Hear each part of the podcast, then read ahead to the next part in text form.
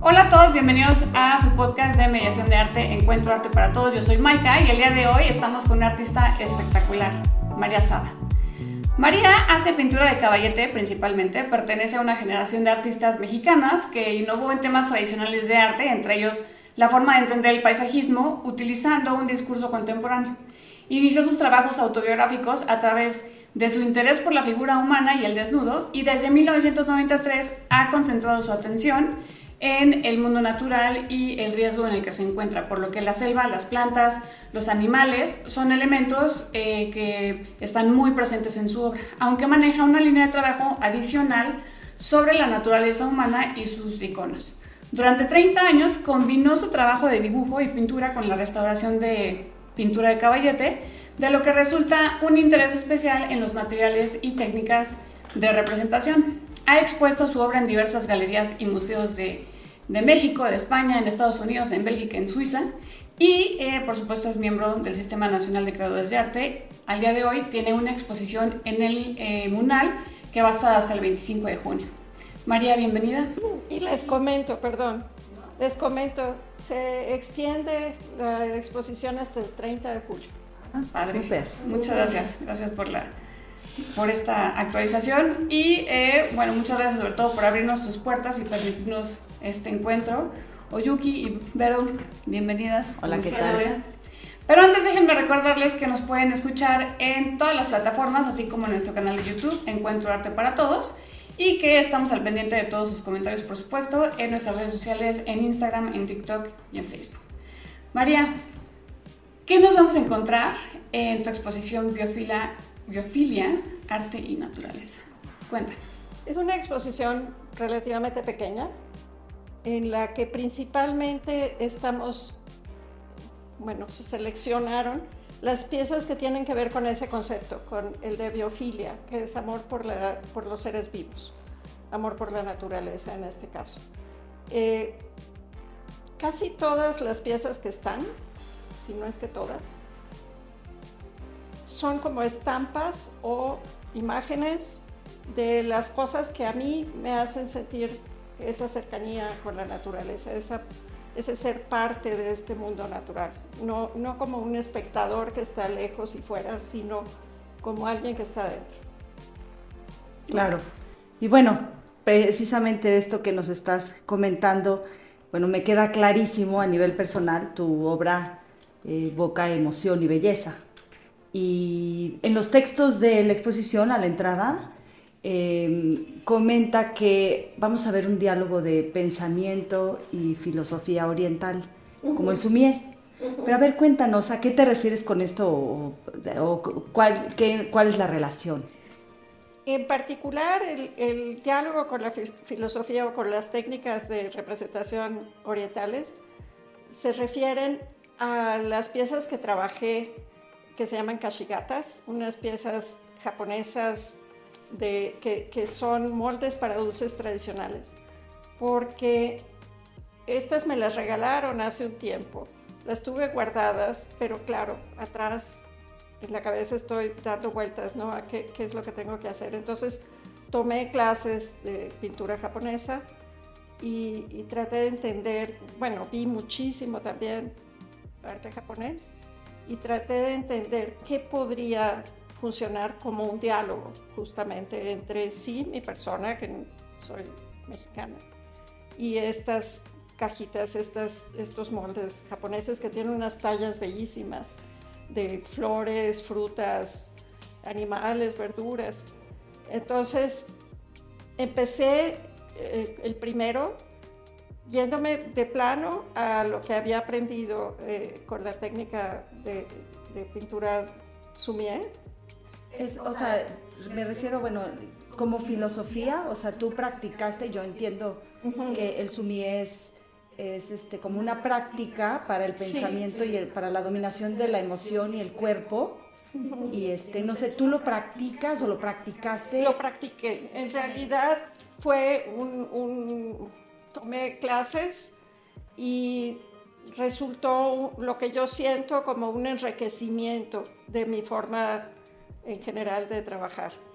no puedo decirte que, que yo ahora practique la filosofía oriental o, el budismo o alguna cosa así, no, pero pienso que enriqueció mi forma de representar, mi forma de entender.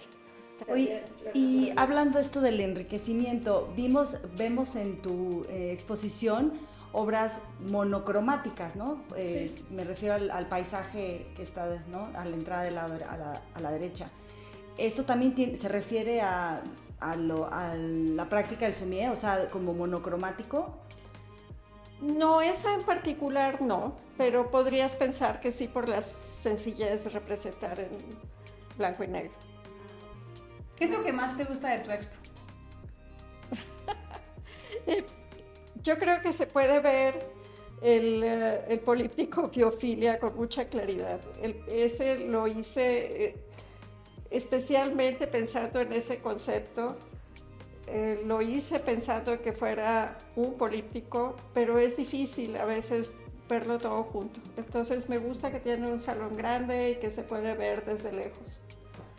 Eh, pero bueno, en general lo que me emocionó más fue la posibilidad de tener un diálogo, por supuesto, con, con artistas del tamaño de José María Velasco, del doctorado de Clausel yo estaba un poco preocupada porque realmente no me imaginaba qué, iba a pasar. Y, y, esa parte fue muy emocionante porque, claro, ellos son grandes artistas y muy reconocidos, pero lo que veo es que compartimos un, sentimiento común o una emoción común.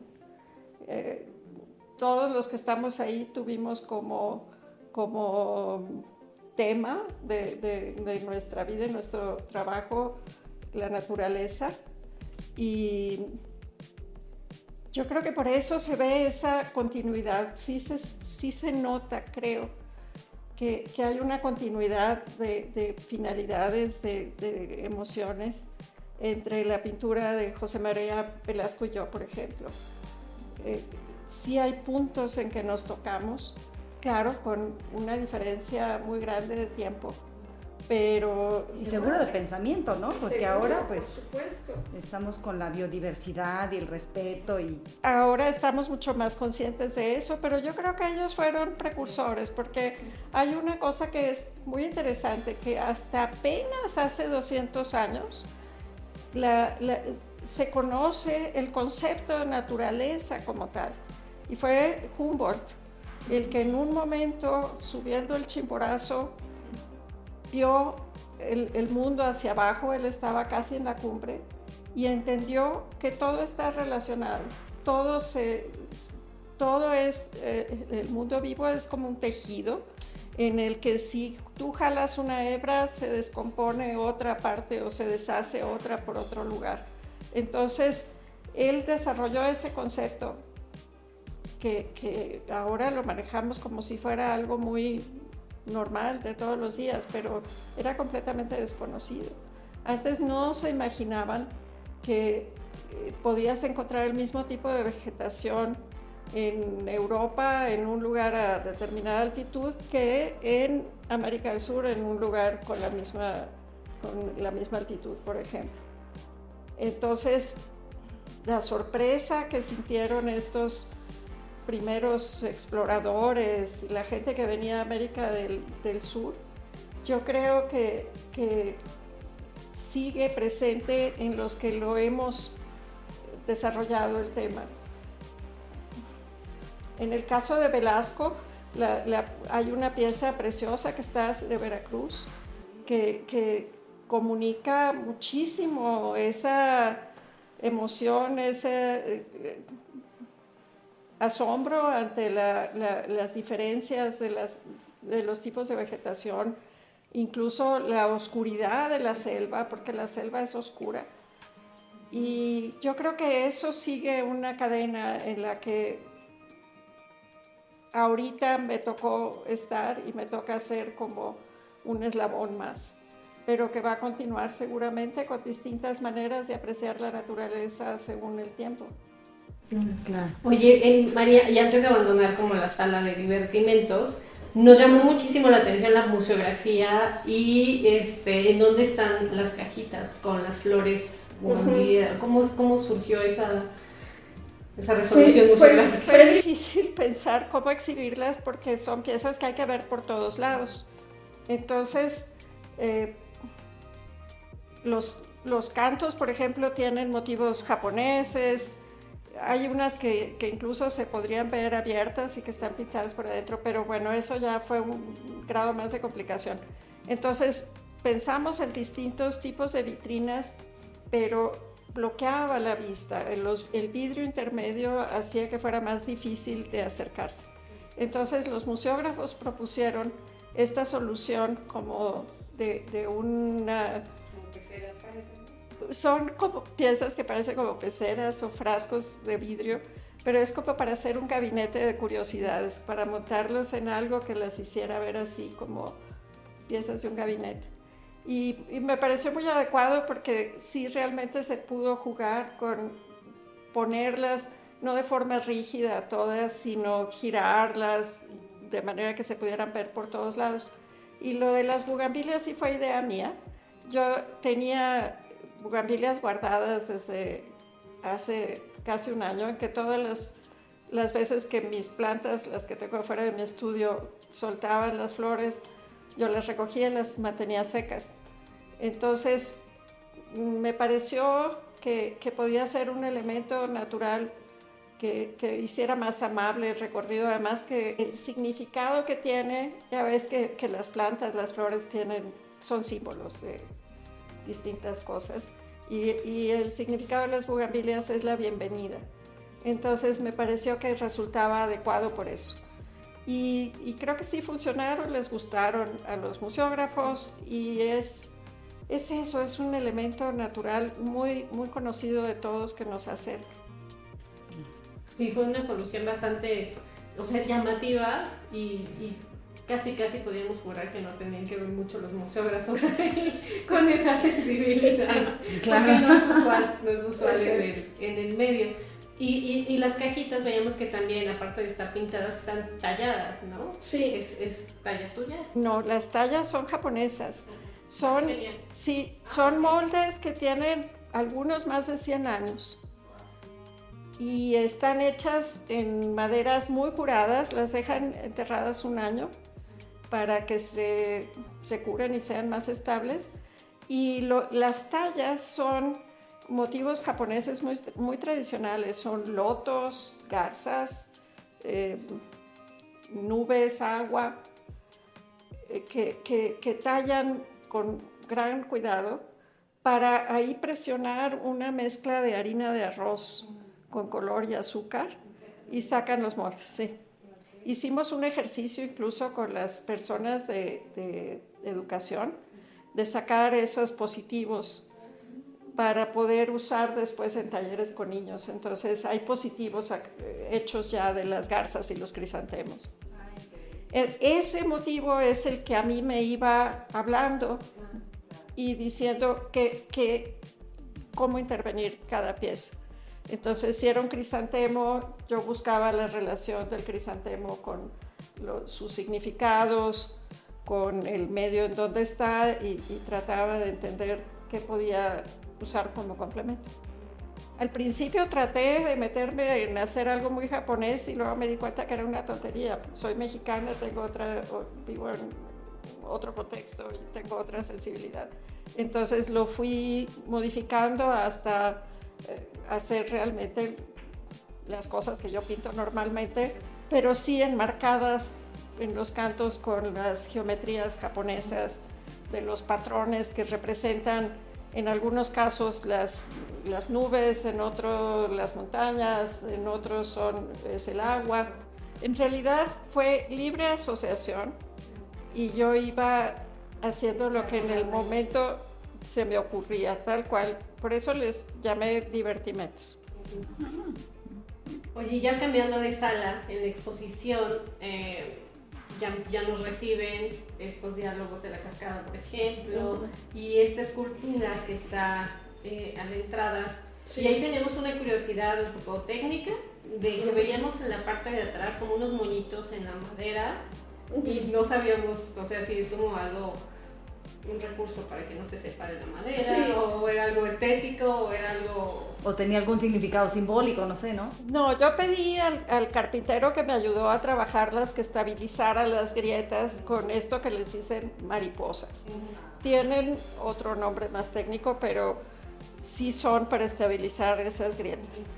Y me parecieron bellísimas, me pareció que, que, que, que además me, me hacían pensar en en todo este trabajo de cuidado que tuvimos con esas piezas que son de sabinos que cayeron por, por viejos, cayeron de forma natural y que trajimos a la Ciudad de México. Entonces los cuidamos, los estabilizamos, les quitamos plagas, los pulimos, se, estabilizaron también estas grietas y, y, me pareció que representaban ese cuidado que habíamos tenido con ellas. Por eso en una de estas mariposas puse un gorrión parado es, ahí estábamos, ¿no?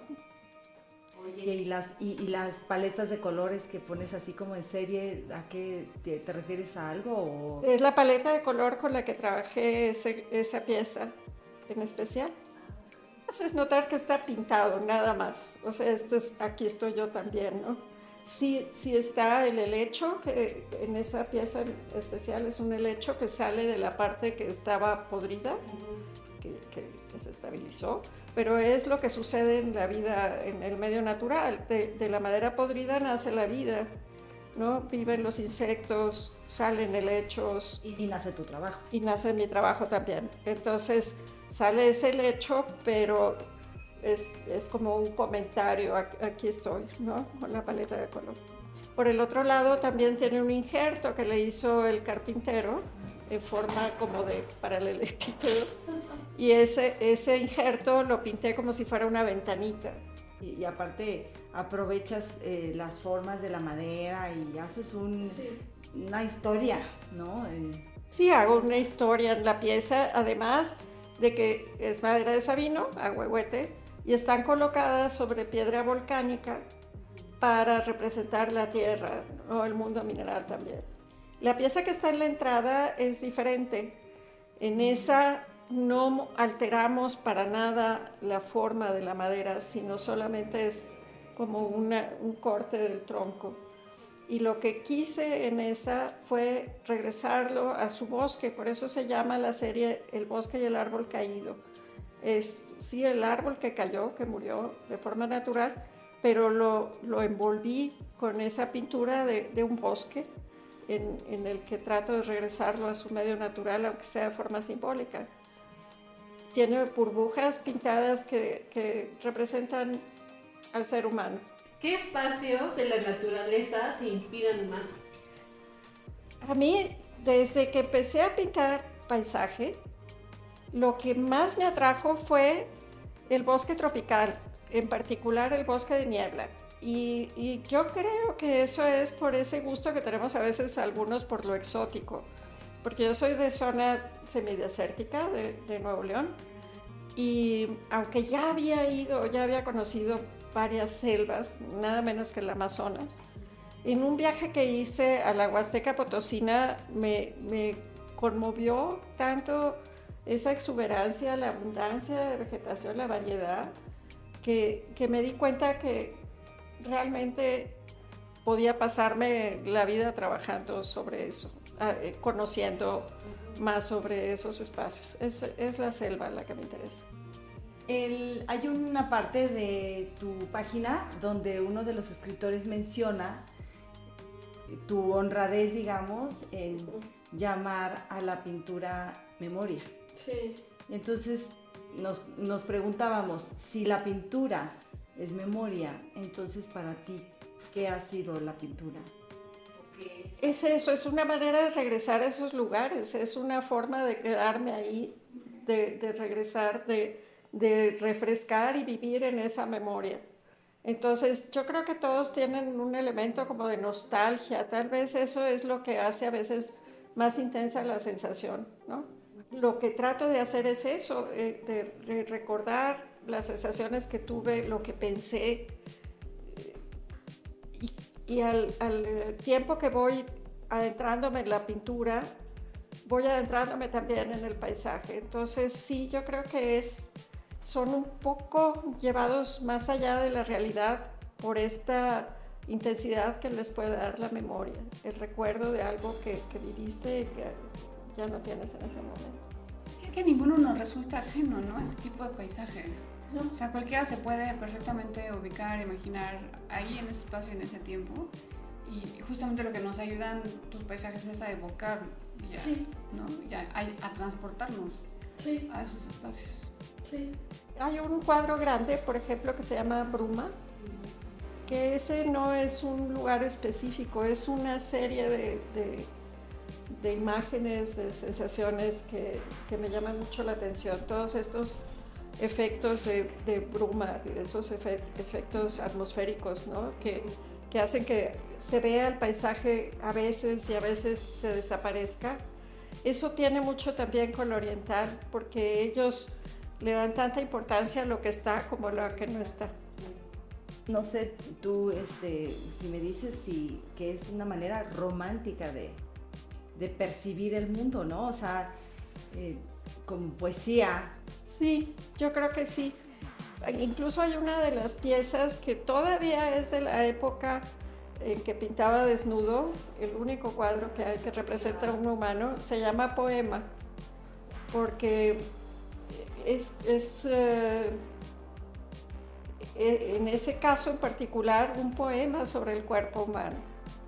Ahí yo trataba de aprender de la obra de Saturnino Herrán, que para mí es uno de los grandes pintores mexicanos y, que fue, por suerte, eh, tuve la, la, posibilidad de restaurar un cuadro, una pieza de él que se llama Nuestros Dioses. Entonces me, me impresionó tanto y, y lo traté de, de, entender a tal grado que entonces hice una especie de copia, pero que no es porque lo invertí, lo hice en blanco y negro por respeto y me parecía que lo que él había hecho ayer era un poema. Entonces, de esas anécdotas que por tu oficio, que por ser restauradora, este, tuviste en diferentes obras que restauraste y que te tocaron y, y te las llevas es una manera de apropiarme de eso, ¿no? De esa sensación. Claro, ahí está puesto en diálogo con un dibujo real de Saturnino Herrán, que es una maravilla, es impresionante.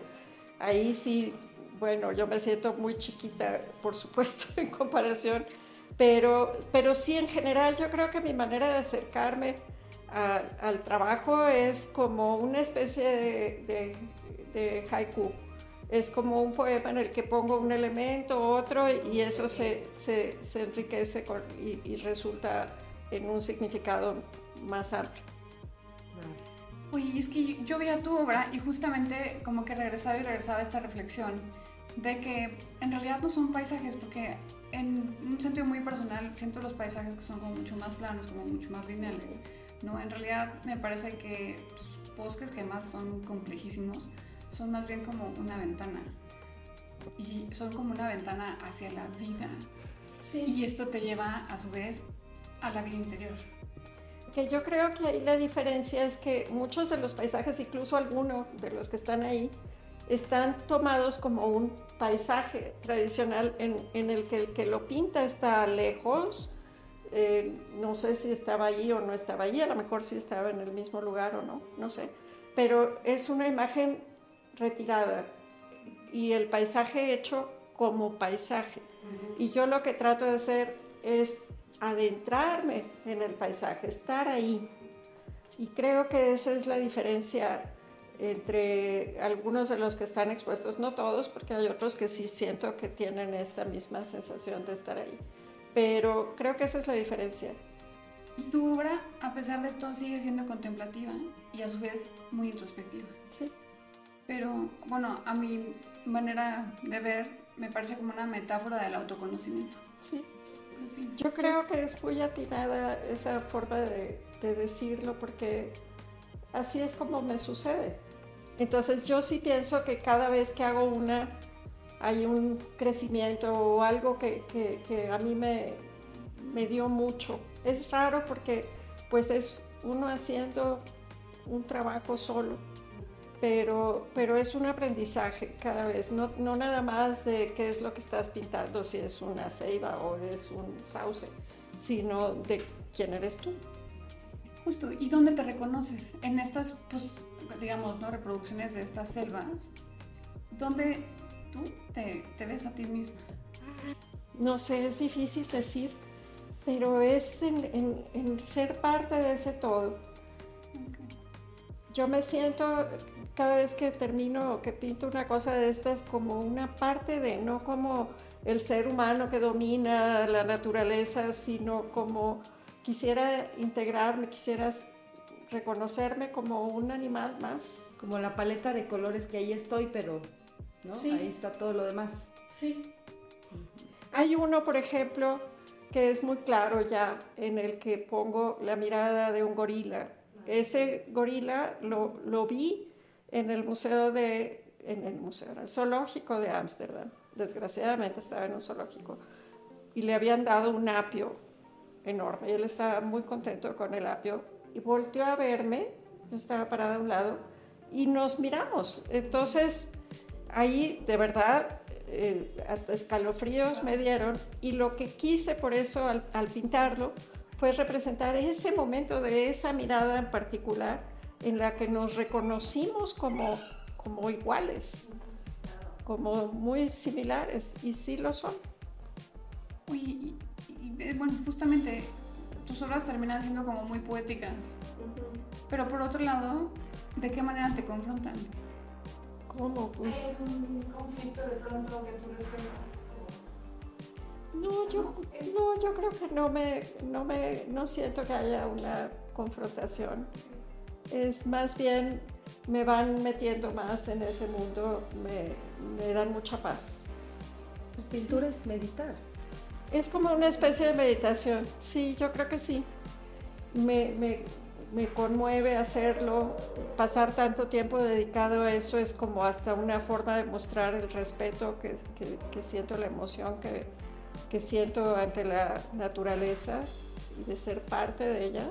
Ahora, no siempre, oh, siempre fue así, o sea, tú tienes 30 años de trayectoria, sí. ¿no? Como, como restauradora, o sea, durante todo ese tiempo, cuando elegiste a lo que te ibas a dedicar, a ver, cuéntanos, ¿cómo fue que, que en qué momento, porque ahorita estás en un momento de tu carrera donde ya contemplativo, ya haces, ya sabes lo que quieres hacer, cómo lo quieres hacer, ¿no? Pero antes... Claro que fue diferente. Empecé sintiendo nada más una atracción, ¿no? Como cuando te gusta una persona y todavía no sabes ni quién es, pero sabes que hay algo que ahí que te mueve, que te interesa. Lo mismo. Esa, esa primera experiencia en la Huasteca Potosina fue así. A ver, aquí hay algo que me importa, me interesa mucho conocer. Y, y los, primeros, los primeros cuadros fueron como de reconocimiento, de entender. Y es más, los pintaba en blanco y negro. Porque sabía que había una distancia, sabía que, que me estaba acercando apenas. Y poco a poco fueron tomando color, curiosamente, y se han ido haciendo cada vez más complejos. Claro, hay unos de repente que sí busco una simplicidad, pero en general, cada vez, cada vez que voy a entrar en un cuadro grande, sobre todo en los de, de tamaños ya considerables, me resulta muy difícil. Me, propongo hacer algo que tenga un nivel más de dificultad para aprender un poco más, pero al mismo tiempo eh, sentir que, que, que, avanzo hacia algún lado, que puede ser hacia mí misma, pero sí hay un reto siempre y creo que sí se nota la evolución. Si tú pones un cuadro mío de hace 30 años, una pintura mía, con una de ahora, creo que es sí puede ser que notes que es la misma, pero incluso la pincelada, eh, el colorido es muy distinto. También nos llamaba la atención, María, los marcos en tus obras, sobre todo los de las flores y todo, que estaban intervenidos, y nos llamaba la atención porque no es algo muy común, ¿no? Siempre el marco es como pues, un complemento, pero no es como la parte, de, tú les das un lugar a ambas cosas. Sí, eso lo hacía mucho justamente cuando estaba empezando, porque me parecía que, que esa naturaleza estaba siendo como encerrada en, en el, en, uh, por los humanos mismos. Entonces, por ejemplo, hay uno, creo que es el de, el de los alcatraces, que, que tiene figuras geométricas. Entonces, era también mostrar esa, ese dominio del humano sobre la naturaleza, pero intentando que fuera de una manera también. Por eso tienen esas figuras, que no quería tampoco, porque no es parte de mi manera de ser, hacer una cosa muy dramática en, el, en, la imagen, pero este, estos marcos que, que, a la vez que son decorativos sirven para recordarnos esta manera en que el humano forma la naturaleza, ¿no? En la marquetería o... Y María, ¿y si pudieras elegir vivir en una de tus obras, cuál sería? Yo creo que Sendero. Sendero, sí. Es que es increíble, porque además, o sea, tu obra nos sensibiliza, por supuesto, por la belleza y la complejidad, pero por otro lado, nos obliga a tener como esta, a tomar como esta conciencia. Sí, de alguna manera. Chicas, María, gracias por este maravilloso encuentro, porque después de ver arte, ya nada es igual. Gracias a ustedes, de verdad.